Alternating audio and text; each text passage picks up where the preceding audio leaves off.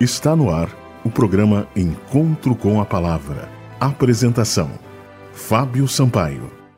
Bom dia, amigos da Rádio Germânia. O programa Encontro com a Palavra está na parte final da análise do livro de Daniel. Aprendemos muito a respeito das profecias bíblicas com esse fascinante livro. O livro de Daniel foi importante nos dias de Cristo os cristãos da época de Cristo aproveitaram muito esse livro. De igual forma, nós cristãos que vivemos no presente século devemos dar importância às profecias deste livro. Neste livro, Deus diz que em breve virá fundar o seu reino. O reino de Cristo jamais terá fim. Deus é fiel, ele cumpre suas promessas.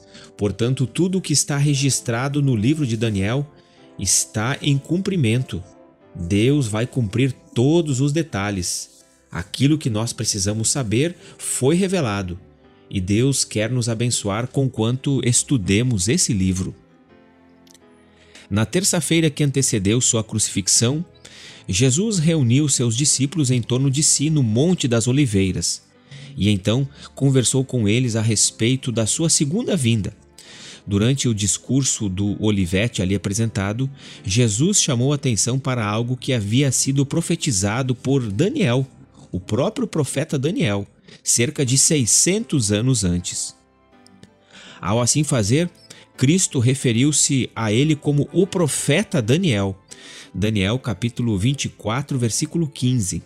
Certamente Daniel foi um profeta, e um profeta de características bastante especiais.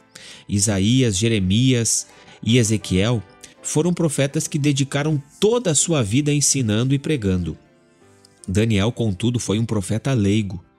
Exilado para a Babilônia no fim da sua adolescência, durante toda a sua vida adulta desempenhou tarefas de estadista e consultor governamental. Os seus contatos diários com a política internacional fizeram com que seus escritos assumissem características de extraordinária praticidade. Foi sem dúvida marcante a forma como Deus conduziu as coisas, de tal modo que esse jovem prisioneiro viesse a tornar-se o principal conselheiro do próprio rei que o levara cativo para a Babilônia. O profeta Daniel nasceu numa família judaica de alto nível, a qual vivia na Palestina por volta de 622 a.C. O profeta Daniel foi ricamente abençoado por Deus, mesmo o profeta tendo sido levado para a Babilônia como um jovem cativo, ali Deus abençoou ricamente tanto o profeta como a nação. Apesar de que agora Judá estava cativa em Babilônia, Deus não abandonou o seu povo. Mesmo depois de haver entregue o reino de Judá como um todo, Deus permaneceu ao lado de Daniel como indivíduo. E Deus faz isso apesar de que Daniel foi membro de um povo conquistado. Esta é uma lição importante para nós aprendermos. Deus está conosco como se nós fôssemos as únicas pessoas desse universo. Deus está com você como se você fosse a única pessoa que existisse nesse universo. Por isso, seja fiel a Deus, dê ouvidos à palavra do Senhor para que você esteja preparado para um dia estar no céu. Convide sua família, seus amigos a serem fiéis a Deus, a estudarem mais a Bíblia e se prepararem para que em breve quando Jesus voltar, todos nós possamos ser levados aos céus. É claro, este mundo terá um ponto final na história de pecado, dor, lágrimas e sofrimento.